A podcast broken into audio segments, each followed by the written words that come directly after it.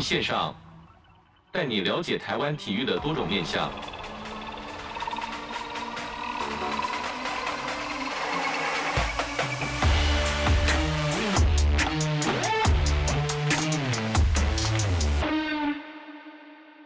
体育线上带你了解台湾体育的各种面向。Hello，各位听众朋友，大家好，欢迎收听本周的体育线上，我是子敬。哇，在这个季节呢，这个准备要入秋的时候呢，其实是运动这个户外活动啊，不管是露营啊，或者三铁，或者骑脚踏车，都是非常适合的。那我们在上次呢，有邀请到一位非常算是在这个产业里面工作，也工作蛮有心得的拉法台湾铁人三项股份有限公司专案副理陈永兴，来继续的跟我们分享一下第四季的赛事指引。永兴你好。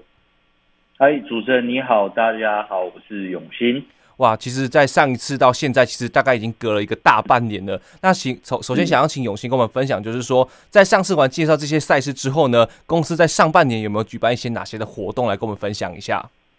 哇，继上上次应该是我们今年二月聊完之后，我们又过了一个非常恐怖又充实的上半年。为什么说恐怖又充实呢？因为办活动就是呃，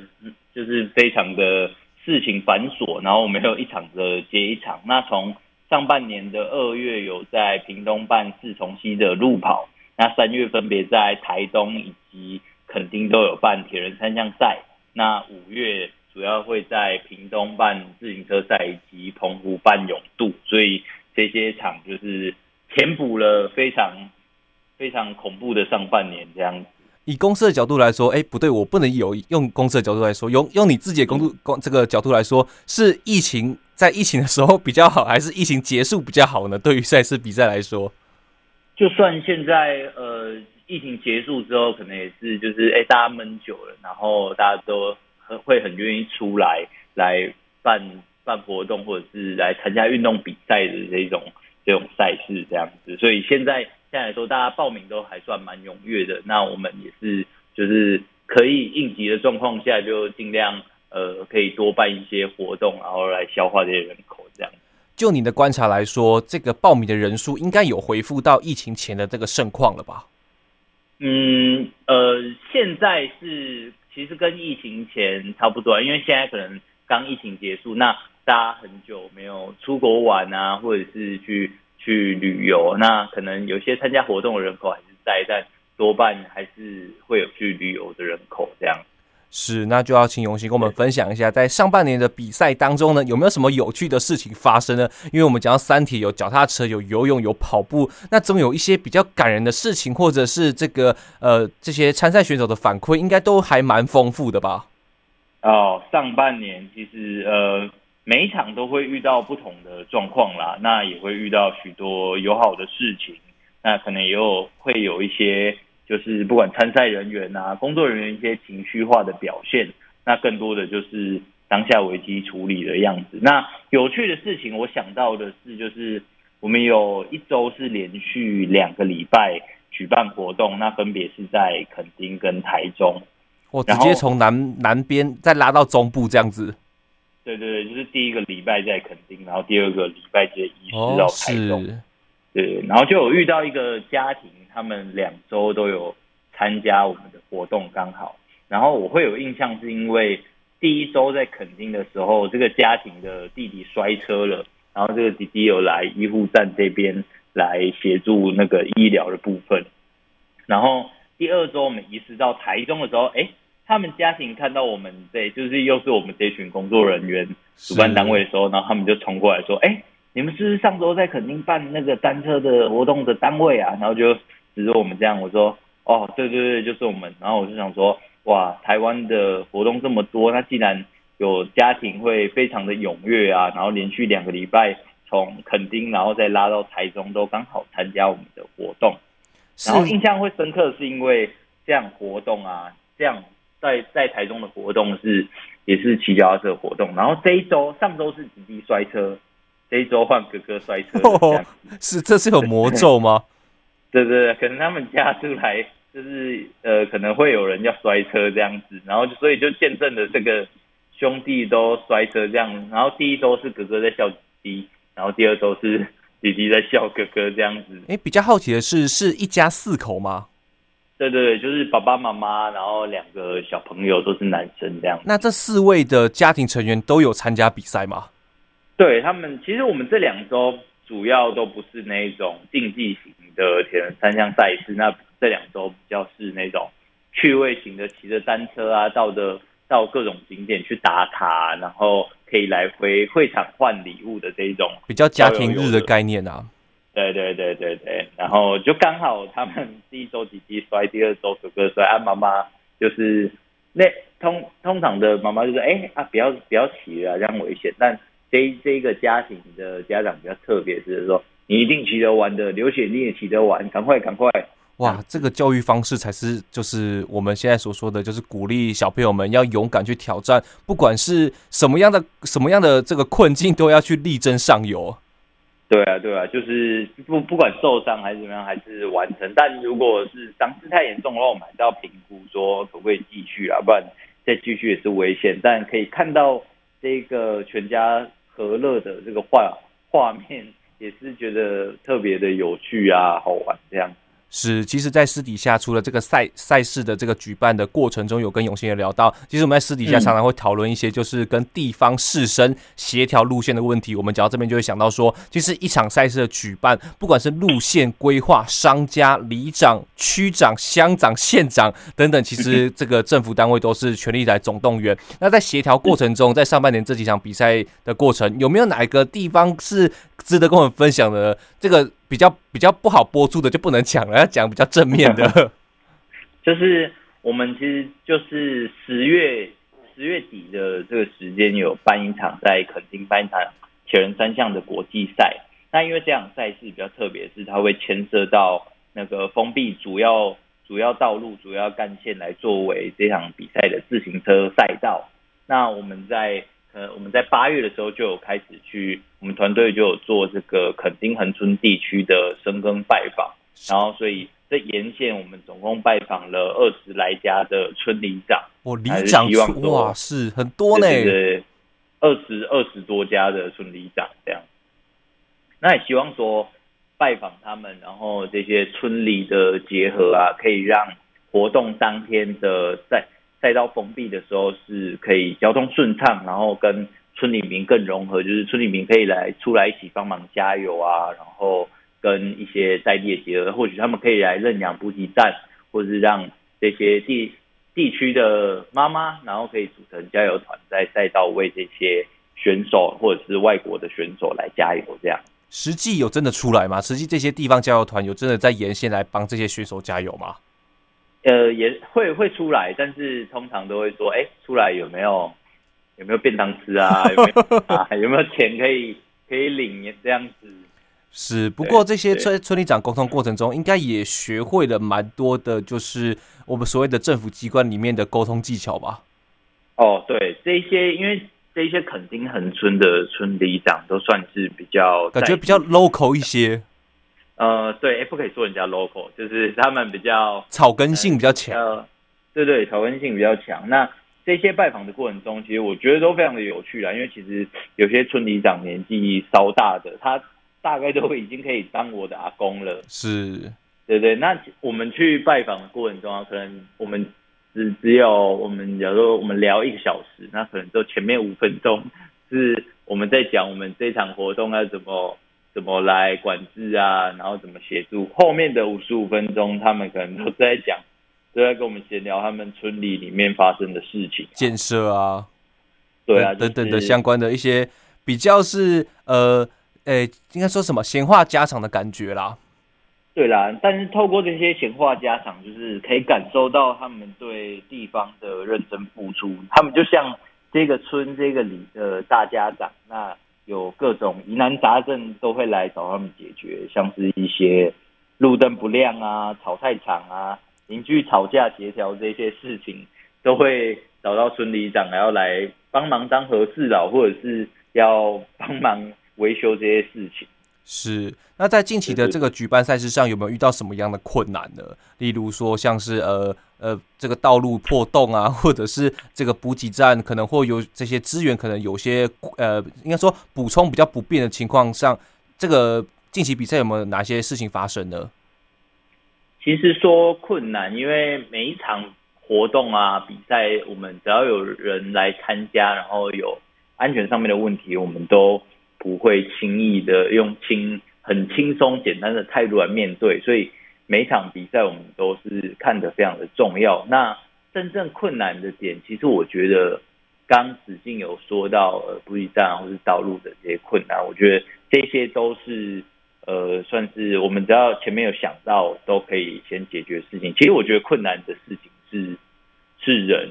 不管是来参加的活动人员也好啊，工作人员怎么在呃这么大一个呃活动跟场地的长度，很多工作人员的心情上面也要照顾啊，就是因为在办活动的时候，可能日日晒雨淋啊，压力的环境啊。对对对，日晒雨淋，然后要把每一个人的细节任务处理好，然后也有一些呃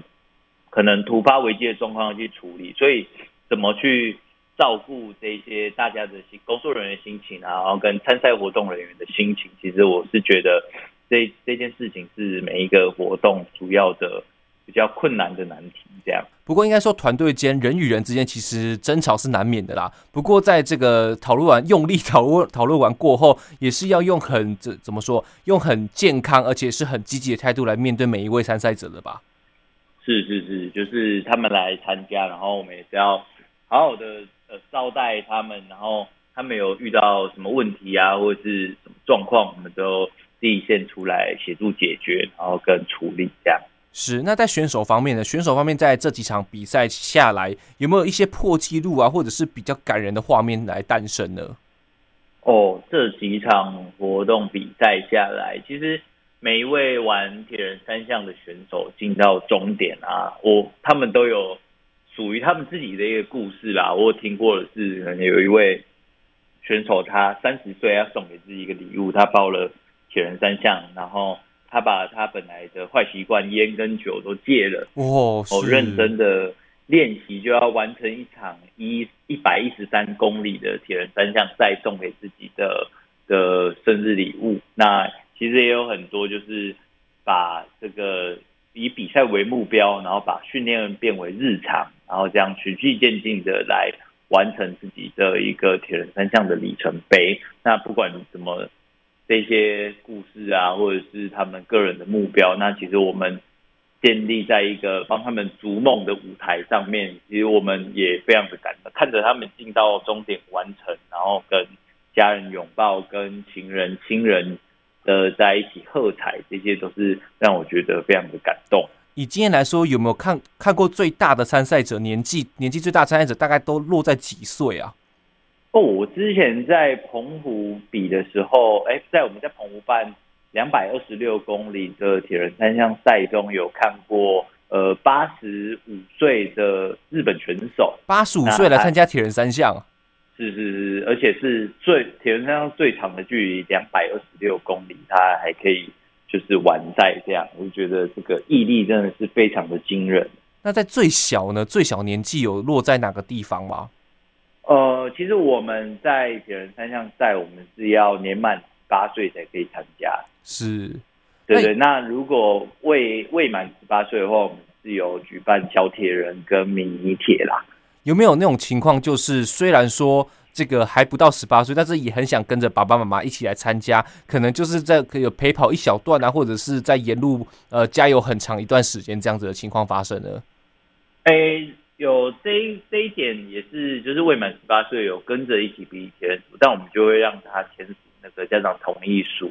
的部分。哦、但我们还是尽量不不鼓励这样子啊，因为小朋友还是说，因为这个是大人的铁人三项赛的赛场上面，其实有一定的呃危险程度，那还是建议说成年再参加会会比较恰当。是没错，那我在一开始开头就讲到说，现在准准备要入秋了嘛。那在冬天之前，这个月份是非常像十月、十一月，其实是非常适合玩铁人三项的这个比赛，因为这个天气是非常舒服啊，又不不是那么的热，那水温其实也没有到那么的冰。那如果要参加三铁赛事的话，有哪个月份或者季节报名人数会比较踊跃吗？还是说你会怎么建议大家是在哪个月份的比赛，大家来参加会比较适合来玩玩，不管是完赛或者是破纪录等等？哦，那我特别推荐的 是我们十二月的第一第一周啦，就是十二月十二月第一周，因为十二月可能在中北部的朋友已经感受到那个凉意非常的强，然后刚好我们这个十二月第一周办在呃屏东的大鹏湾，那这个时候大鹏湾的天气是非常舒服的，就是它不会太冷，然后也不会太太炎热，然后在这个时候是。最适合破纪录，而且在大鹏湾的这场比赛上面，我们脚踏车的部分是骑国道哦，是哦是国道哦，在国道上面，对对对对，就是你可以不用担心说你在一般路上可能会有一些名车啊，或者是呃一些机车闯出会有危险，这场的自行车赛道是骑上国道三号的，这感觉就跟在台北市去跑那个新生高或者是建国高架的感觉好像蛮类似的。是是啊，但是在台北的话，可能就只有呃马拉松活动会就是用跑步的，但这一场是可以骑乘脚踏车在上面标速，你可以不用管管那些车子或者是红绿灯这样，所以也是，然后又在这么呃不冷不热、天气刚刚好的状况下，然后来来比这场比赛，那这样比赛也是是我们报名人目前。非常踊跃、非常多的一场赛事，这样就是今年也已经爆满了啦。是，那我们听到这边大概就知道说，永兴在上半年度办的比赛中有哪些这个趣事发生啊？那我们在下一段节目中呢，我们就来跟听众朋友来介绍一下第四季，也就是现在之后呢，到底有什么赛事以及赛事的介绍。在这边我们先休息一下，我们音乐过后马上回来。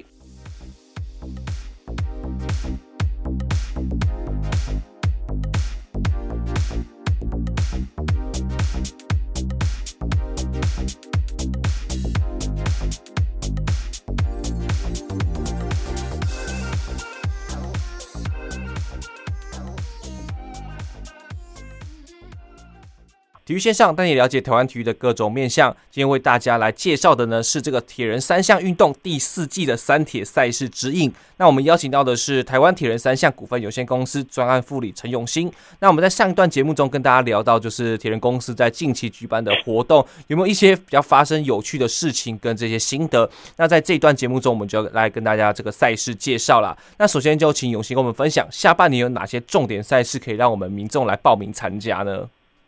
哦，下半年的赛事基本上，比如说比较热门的，肯丁轻点赛 Ironman 跟那个拉巴大鹏湾，目前是都已经爆满的状况了。是，那如果呃线上的观众朋友想要报名，明天、明年也可以观望这两场非常热门的比赛。那目前可以报名的会有那个十一月五号的垦丁国际马拉松，那十一月十二的拉巴 Trail 芙蓉站，以及十一月十二。好的，Lava Queen。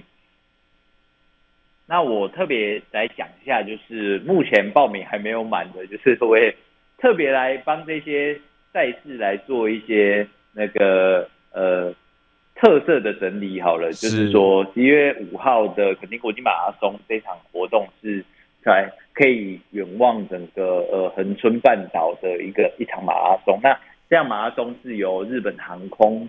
来来做一个最大赞助商，那其实大家可以期待到日本航空的补给站，在日本航空的空姐会到补给站为为这场那个路跑活动的人来做一个协助。讲真的还假的啦？对对，日本航空航空的空姐可以直接请到补给站，然后这场活动就是有全马组、半马组以及短程的十公里，那比赛也有。也有设奖金制，所以也有也会有一些比较精英的选手来参加。那大家来参加，其实除了吃补给站啊、看美的风光之外，那其其实还是希望大家可以全家大小一起来到垦丁。就大家到垦丁，可能除了玩水啊，然后飙沙啊，其实也可以透过双脚来跑跑看，诶，这一个很常来的垦丁这样子。是，那像这个前面有说到这个 Ironman 七十点三垦丁站，在这路线上面是不是跟这个去年有很大不同？虽然说我们现在已经知道说这个报名已经截止了，不过我们也是让听众朋友知道说明年这个路线跟这个特色到底有哪些这个看点可以来供我们这个跑友们、三铁朋友们来一起参加呢？哦，其实 Ironman 世界，哎，Ironman 七零点三垦丁这样比赛是。很多铁人三项选手他在准备要取得世界锦标赛的一个台湾资格战。那今年今年有许多有超过五百位的国外选手来参加。那今去年的 Ironman 七零点三，因为去年有那个纵速百里的关系，所以台二十六线是无法做使用骑乘的，所以去年的赛道比较硬，是往那个旭海那边骑。哦，比较山上的 Ironman 七零点三的肯定就是呃。大家铁人三选手要取得 Ironman 七零点三的世界锦标赛而办的台湾地区的呃资格赛，那这一场的赛道，因为其实去年就要用今年的这样赛道了啦，但是因为去年有那个县政府的种树百里的修路工程计划，所以去年才造就去年要往那个呃旭海那边骑比较难度比较高的路线，是是往上嘛，对不对？往它是去年的路线是往那个呃鹅銮鼻，然后那个旭海那个方向过去，所以等于说它整个过去再回来的爬升有将近一千公尺。我，一一公里啊！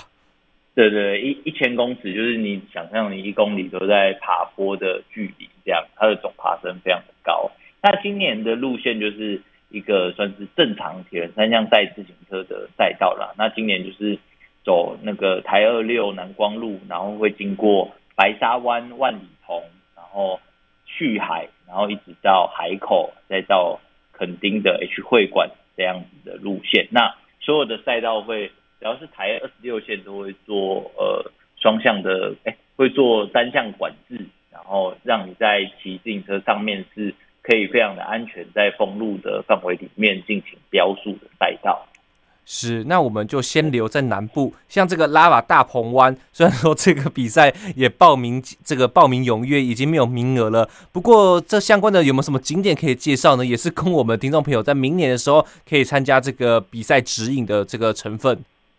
哦，拉瓦大鹏湾，刚刚有讲到最大的特点就是自行车可以骑在国道上。那其实大鹏湾这个地方真的是之前因为呃之前没有办赛事，没有去过，那到。办赛事进到大鹏湾这个地方，其实大鹏湾真的非常的呃漂亮，然后是适合呃到大鹏湾去漫游，因为大鹏湾就有很有名的华侨市场啊，是对，华侨市场里面就是生鱼片啊，非常的新鲜又便宜，不妨可以到大鹏湾的滨湾码头这个地方，是非常看起来很像一颗巨型的巨蛋，一个景观的风景区，然后。大鹏湾有很有名的鹏湾大桥，而且这个鹏湾大桥啊，它在固定的时间点有一个开桥秀，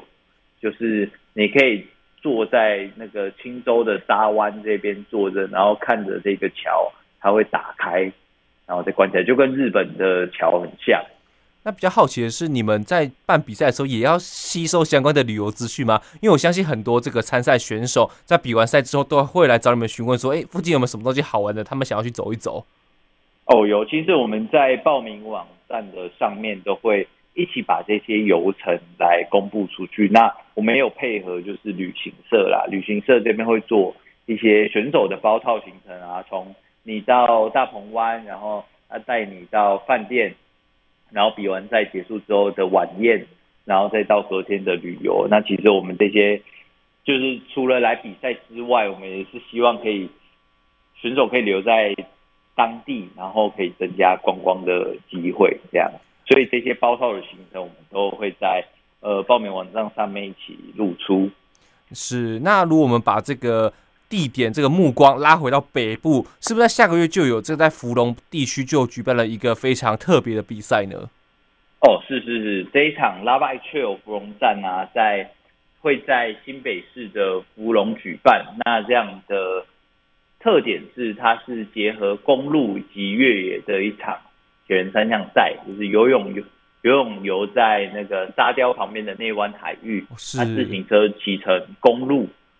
然后自行车结束之后，就换到跑山径的越野跑，这样哇，直接像定向越野那种概念，就直接在山里面，在这边做，有点登山，就有点就是跳跃的感觉。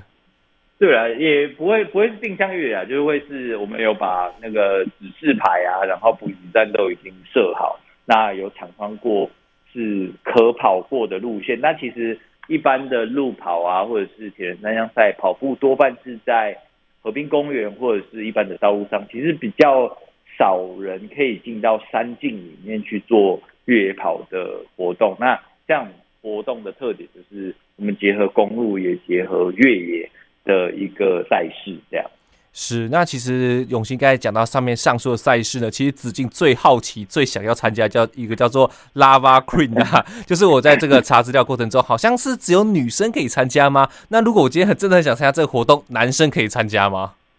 哦，真的是子敬是非常台湾台湾男生哦。我我相信所有听众朋友都想，因为毕竟这个我们所谓的这个女生路跑，专属女生路跑，就一整个非常的我们所谓的香啦，就是所谓的香，就是可以在这边啊，算了，我不要多讲，由来由由由你来解释这个赛事到底有什么重点可以来跟我们分享的。OK，Lava Queen 这一个赛事就是其实我们是专设女女性来参加的一个铁人族群呐。那我们这一场的组别有女子个人组。然后闺蜜双人组，闺蜜哦，是，对对，闺蜜哦，闺蜜是女生，你可以找你的闺蜜一起来，然后你们两个一组。那最后的呃，刚子敬在询问的这件事，有护花双人组，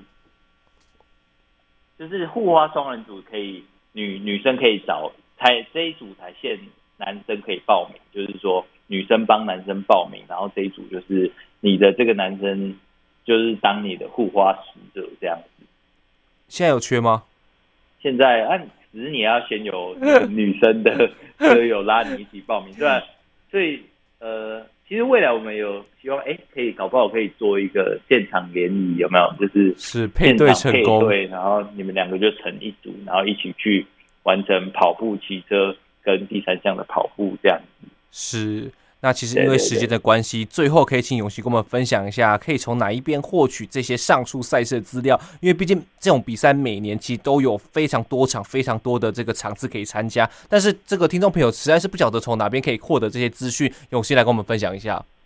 哦，大家线上的观众朋友可以透过脸书的，可以搜寻 Lava Sport，L A V A S P O R T，台湾铁人三项公司，就可以进到我们的粉丝页里面。那我们粉丝页都会更新每一场赛事的，呃，从开报名，然后到到赛事的内容啊，然后跟结束后帮大家拍的照片，大家都可以上到我们的粉丝页去关注，然后跟了解这些资讯。